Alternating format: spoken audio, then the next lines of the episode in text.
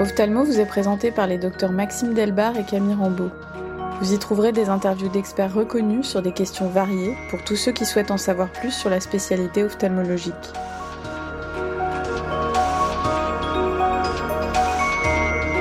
Le terme laser est un acronyme pour Light Amplification by Stimulated Emission of Radiation.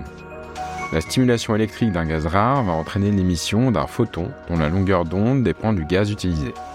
Pour l'argon, utilisé pour le laser excimer, la longueur d'onde produite sera de 193 nanomètres. Le terme excimer provient des recherches initiales sur le laser argon, dont on pensait à l'époque que les molécules excitées formaient un dimère. Excited dimer devient excimer. L'énergie générée par le laser est absorbée par la cornée, ce qui va entraîner une photoablation de tissu. Ce profil d'ablation va permettre la modification de la courbure cornéenne et aura donc un effet réfractif. Nous nous intéressons dans ces entretiens en quatre parties avec le docteur Gatinel aux techniques de photoablation au laser excimer en PKR et en LASIK de la myopie, de l'hypermétropie et de l'astigmatisme. Aujourd'hui, quatrième et dernier épisode consacré à la PKR et à la conclusion de ce grand format du podcast Ophthalmo, aux côtés du docteur Gatinel sur la chirurgie réfractive. Depuis l'avènement de la PKR transépithéliale, vous arrive-t-il encore de réaliser des PKR dites classiques La PKR transépithéliale ou transépi, comme on dit maintenant, euh, a un avantage certain, c'est qu'elle raccourcit la durée de l'intervention et peut-être aussi le stress pour le patient qui vient d'ailleurs souvent consulter en disant je veux une transépie, j'ai vu sur internet, euh, vous touchez pas mon œil, c'est quasiment vrai, on met un blépharostat. C'est pas si simple hein, parce qu'il faut avoir euh, une surface bien lisse, il hein, ne faut pas que le soit sec parce que ça va créer éventuellement, ou alors qu'il y ait une goutte d'eau qui se promène parce que ça va freiner le laser, etc. ça. Enfin bon, avec un tout petit peu de formation, on arrive très bien à faire des PK transépides. J'en fais de temps en temps. Je suis un peu revenu en arrière, même si c'est vrai que c'était assez pratique parce que j'ai noté chez les patients qui avaient notamment des fortes corrections de myopie, comme euh, à partir de moins 3,5, moins 4 en PKR, enfin fortes, tout est relatif, mais fortes pour la PKR, disons, on avait plus de surcorrection et plus de haze. Et je pense que c'est lié au fait que quand vous retirez l'épithélium, et on revient encore à des considérations de volume et de géométrie, hein, c'est important à comprendre, vous allez mettre plus de laser pour ça que pour corriger la myopie qui suit, parce que vous enlevez une galette de 50 microns, sur un diamètre de 6-7 mm, et en volume, c'est beaucoup.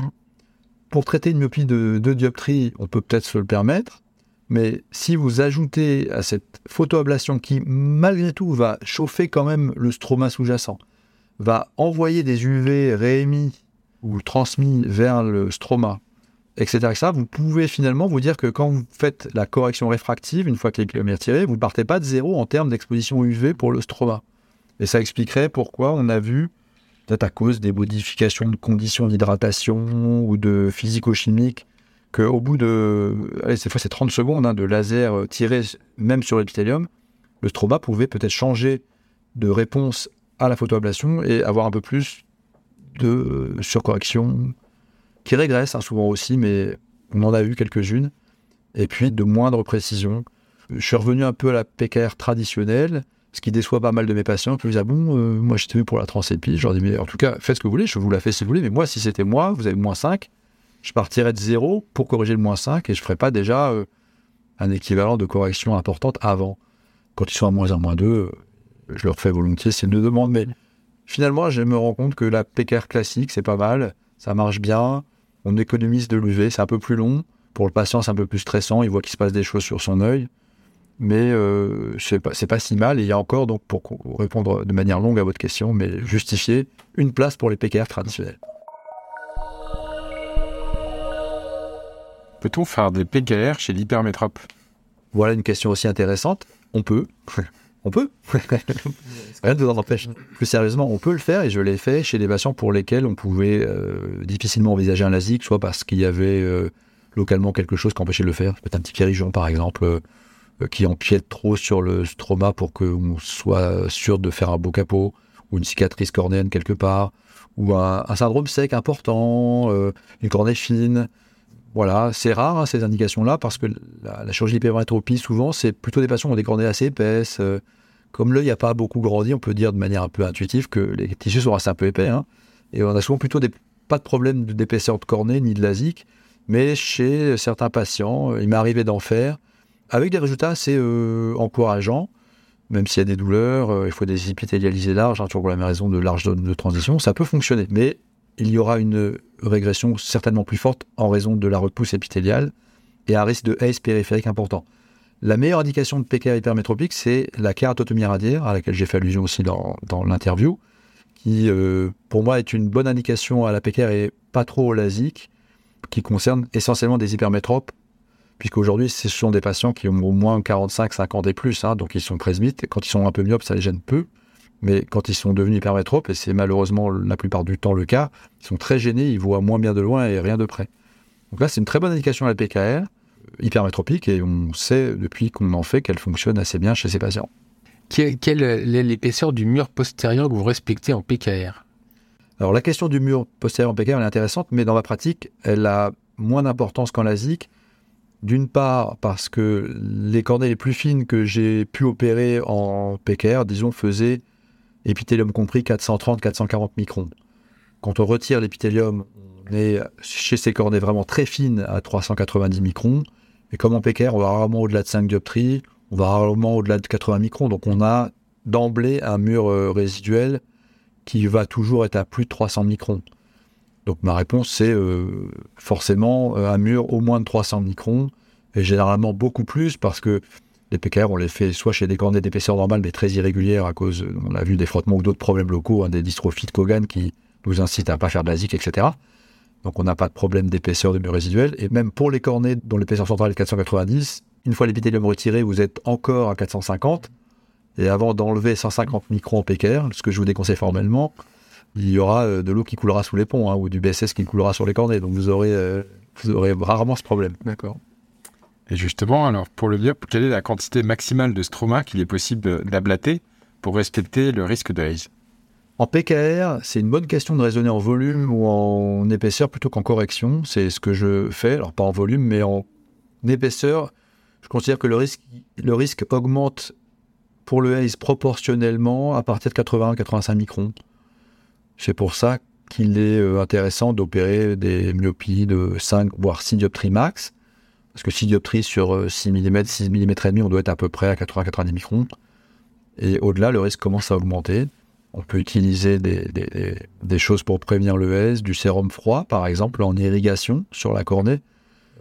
On a, avec un de mes internes, hein, mesuré l'année dernière, euh, avec une caméra thermique, les flux de, enfin, pas les flux, mais les, variations de température, et on avait vu des variations de 5 à 10 degrés, en plus au cours des PKR ou des transépis d'ailleurs. Et quand on mettait du BSS froid à 9-10 degrés sur la cornée, on baissait la cornée d'à peu près euh, en degrés euh, de la quantité qui remontait pendant le laser. Donc finalement, on arrivait grâce au refroidissement de la cornée avec le froid à faire des cornées qui chauffaient pas trop en, en terre opératoire. Donc le froid, euh, le froid post-op aussi, donner aux patients des masques avec des petites billes qu'il pourra mettre à volonté pour calmer à la fois la douleur et l'irritation et l'inflammation. Éviter les UV du soleil en post-op. La mitomycine, évidemment, que l'on peut utiliser, bien sûr, hein, chez les patients au-delà de 80 microns, on peut y aller. Tous ces petits pardon, moyens cumulés et la chance, entre guillemets, qu'on a Paris d'avoir un ensoleillement assez modeste, résultent en un moindre risque de haze que probablement sous d'autres latitudes quand on ne prend pas toutes ces mesures. La corticothérapie en fait partie également? Oui, systématiquement, on prescrit une corticothérapie chez ces patients avec de la dexaméthasone à 4-5 gouttes pour, pour les premières semaines et puis avec une dégradation progressive. On en a déjà parlé, mais à partir de quelle quantité de stroma ablaté faut-il appliquer de la mitomycine et surtout, le cas échéant, faut-il moduler le temps d'application en fonction de la quantité de photoablation? On peut faire tout ça, euh, c'est-à-dire qu'au-delà de 80-90 microns on peut justifier l'application de mitomycine diluée sur une petite éponge qu'on peut appliquer entre 15 euh, secondes et euh, pour certains des fois 30 voire 60 secondes et puis ensuite bien rincer. Moi je module pas trop l'application même si un petit peu euh, si c'est une myopie de 4-5 dioptries avec une ablation de 70-80 microns chez un patient qui a une cornée fine, parce que l'épaisseur de départ de la cornée compte aussi si on a une cornée fine, on a plus de risque de haze à profondeur d'ablation égale que pour une cornée qui a une épaisseur un peu plus normale. Mais je vais laisser typiquement 20-30 secondes, peut-être 20 secondes chez les moins formiopes et 30 secondes chez les patients plus à risque de mythomycine et eh bien rincer ensuite. C'est le moment de passer à la question du patient. Ce sont des questions que Camille entend souvent en consultation. Alors, ce qu'on entend souvent en consultation préop de réfractive, docteur, est-ce qu'il y a des risques avec le laser? C'est même systématique cette question. Quels sont les risques? Alors, je mets tout de suite les patients à l'aise. Il n'y a pas de risque de perdre la vision, de devenir aveugle avec la chirurgie réfractive aujourd'hui, étant donné la robotisation, la sélection des indications, le recul, qui est euh, une question qui n'est plus posée aujourd'hui, mais de manière intéressante, qui était systématiquement posée avant. Quel est le recul de cette chirurgie? Et maintenant, les patients viennent souvent de la part de leurs parents qui ont été opérés de la myopie, donc on n'a plus cette question du risque lié à un risque. Enfin, on n'a plus la question qui concernerait un risque hypothétique futur de dégénérescence de la cornée. Donc, il faut répondre aux patients qu'il n'y a pas de risque de devenir aveugle, mais que les risques principaux aujourd'hui sont les risques d'effets indésirables, la sécheresse, les halos et aussi le risque de ne pas être corrigé parfaitement, qui fait partie des risques à accepter, mais justement, et c'est l'avantage du LASIK pour moi, qui pourront faire l'objet d'un retraitement dont j'explique souvent, en particulier chez les patients à risque, qu'il ne faut pas le vivre comme un échec, mais au contraire comme une chance. Les forces astigmates, les hypermétropes, les formiopes, leur expliquer qu'on n'est pas sur un one-shot, comme on dit, mais sur la possibilité d'une chirurgie évolutive dans le temps grâce à la possibilité de ressoulever les capots, il ne faut pas redécouper, ressoulever, retraiter et repositionner, ce qu'on fait très régulièrement. On a au moins par programme opératoire deux patients pour des retouches pour des raisons de sous-correction, sur-correction. Je veux maintenant voir de près. On teste des monovisions chez des anciens myopes opérés, etc. etc. Autre question qu'on peut, peut entendre souvent, docteur, j'ai entendu parler euh, des autres techniques sans capot, notamment du smile. Qu'est-ce que vous en pensez? Alors, ce sont des techniques qui sont potentiellement intéressantes pour euh, justement ne pas réaliser de capot. Chez des patients pour lesquels on redoute particulièrement que le capot puisse se soulever, en pratique c'est assez rare parce que dans les urgences qu'on reçoit chaque année, on a effectivement de temps en temps un patient qui prend une branche dans l'œil et qui peut se déplacer le capot, ce qui n'est pas non plus dramatique et ce qui ne conduit pas à la cécité. On a également promu le smile pour euh, une éventuelle moindre sécheresse oculaire, mais en pratique, ce n'est pas vraiment vérifié chez les patients. Donc, ce sont les avantages du smile. Les inconvénients du smile sont, pour moi, plus nombreux que ses avantages. La première chose est que la technique euh, est un peu plus manuelle, donc euh, expose plus à une petite délamination du stroma qui explique pourquoi les patients récupèrent plus lentement. Hein. Et on présente souvent le smile comme une technique qui est peu invasive, mais paradoxalement, pour une technique moins invasive, elle donne une récupération un peu plus prolongée, ce qui sous-tend l'idée que l'apparente préservation du dôme stromal dissimule derrière une technique d'extraction du lenticule qui peut, en particulier chez les chirurgiens qui n'ont pas une grosse expérience, peut-être être un peu laborieuse et conduire à une perte de la transparence au moins temporaire du tissu stromal. Également, j'ai noté aussi qu'en smile, on avait moins de latitude, on ne pouvait pas faire de compensation de la cycloportion très facile, on pouvait difficilement faire des traitements asphériques, on avait moins de possibilités de centrer de manière précise, on n'avait aussi pas la possibilité de retraiter facilement. Alors, euh, je discute souvent avec mes collègues qui aiment le smile, ils me disent si, on peut retraiter.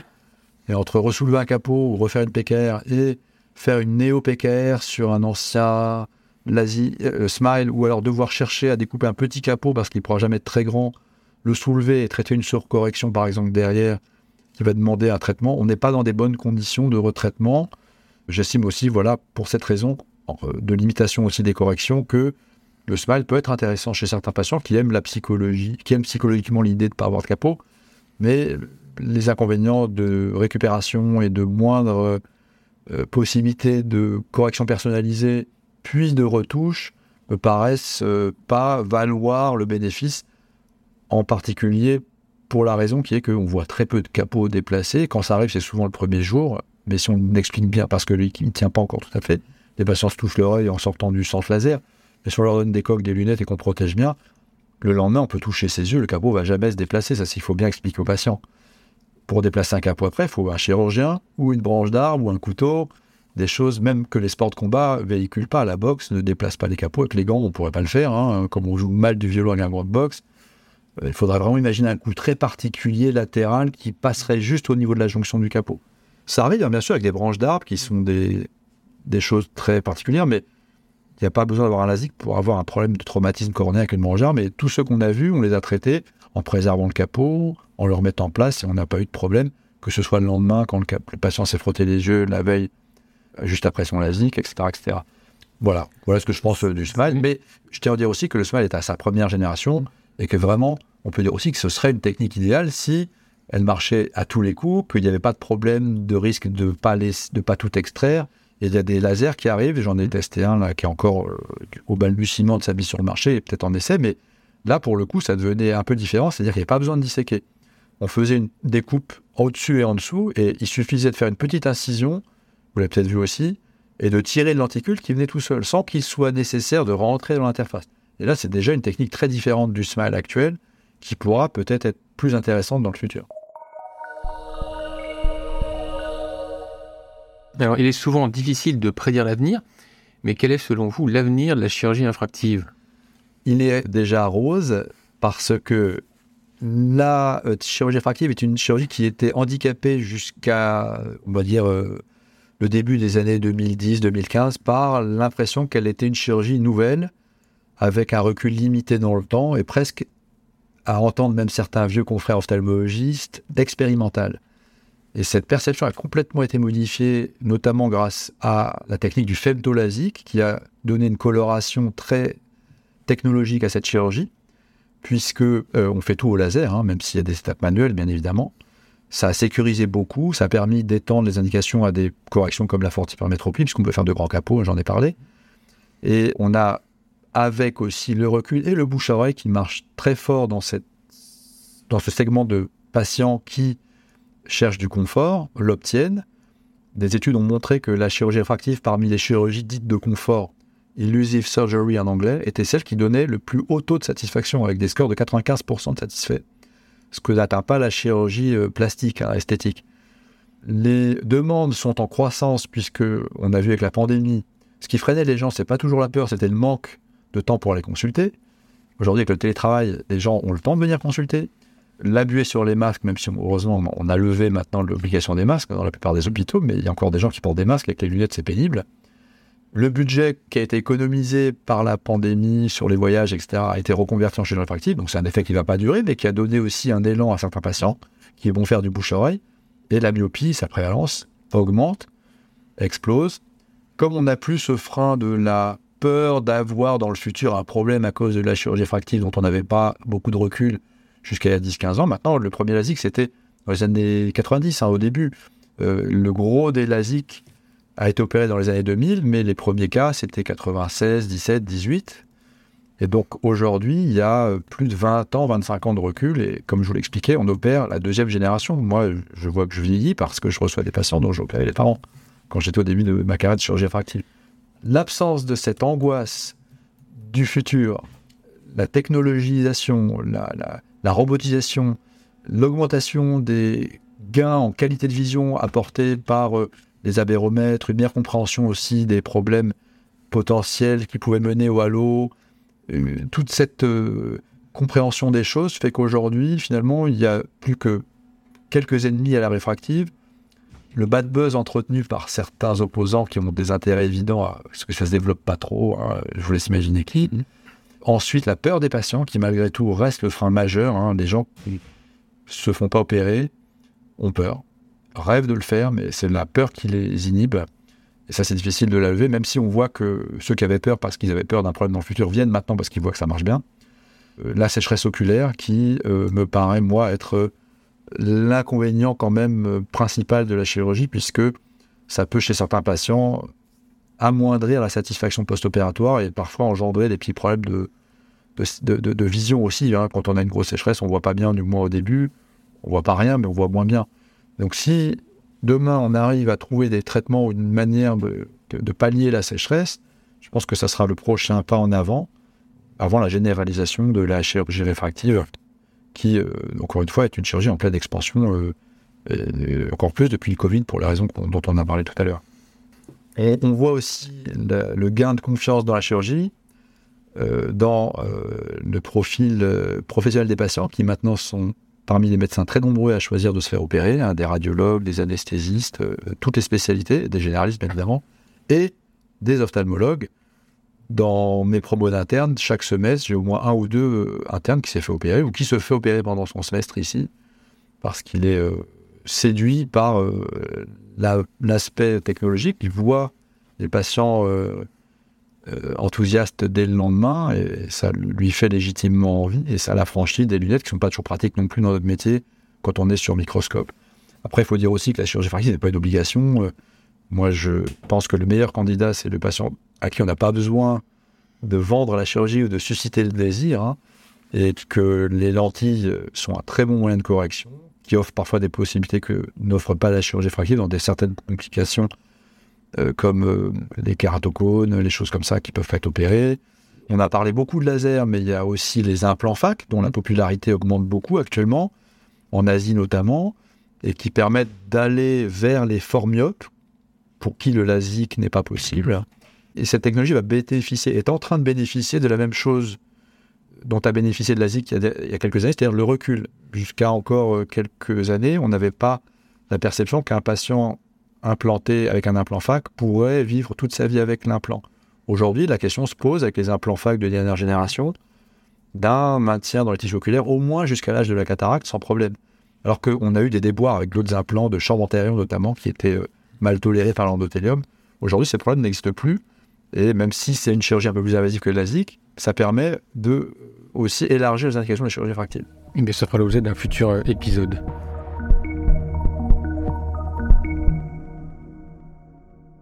À la fin de ce dernier épisode, je retiens qu'il vous arrive de réaliser des PKR transépithéliales, mais vous avez noté des surcorrections et une tendance au S qui est plus importante qu'après une PKR traditionnelle. Chez l'hypermétrope, au PKR, il y a un risque de régression qui est plus important qu'en LASIK et un risque de haze périphérique. La PKR est une bonne indication chez les sujets précédemment opérés de kératotomie radiaire. Les cornées les plus fines que vous avez été opérées faisaient 440 microns d'épaisseur et vous essayez de conserver au minimum 300 microns de mur résiduel postérieur. Et enfin, le risque de haze augmente proportionnellement à partir de 80 microns de photoablation. C'est pourquoi vous utilisez en application de la mitomycine C pendant 20 à 30 secondes. Merci beaucoup, Dr Gatinel, pour votre accueil ici à l'Institut Laser à Naomi de Rothschild. Et merci beaucoup pour votre expertise, c'était passionnant. C'est moi qui vous remercie pour votre invitation et longue vie à votre podcast. Merci, Dr Gatinel. À bientôt. Au revoir. À bientôt. Ophthalmo est disponible sur toutes les plateformes d'écoute. Si l'épisode vous a plu, laissez-nous un avis et partagez-le.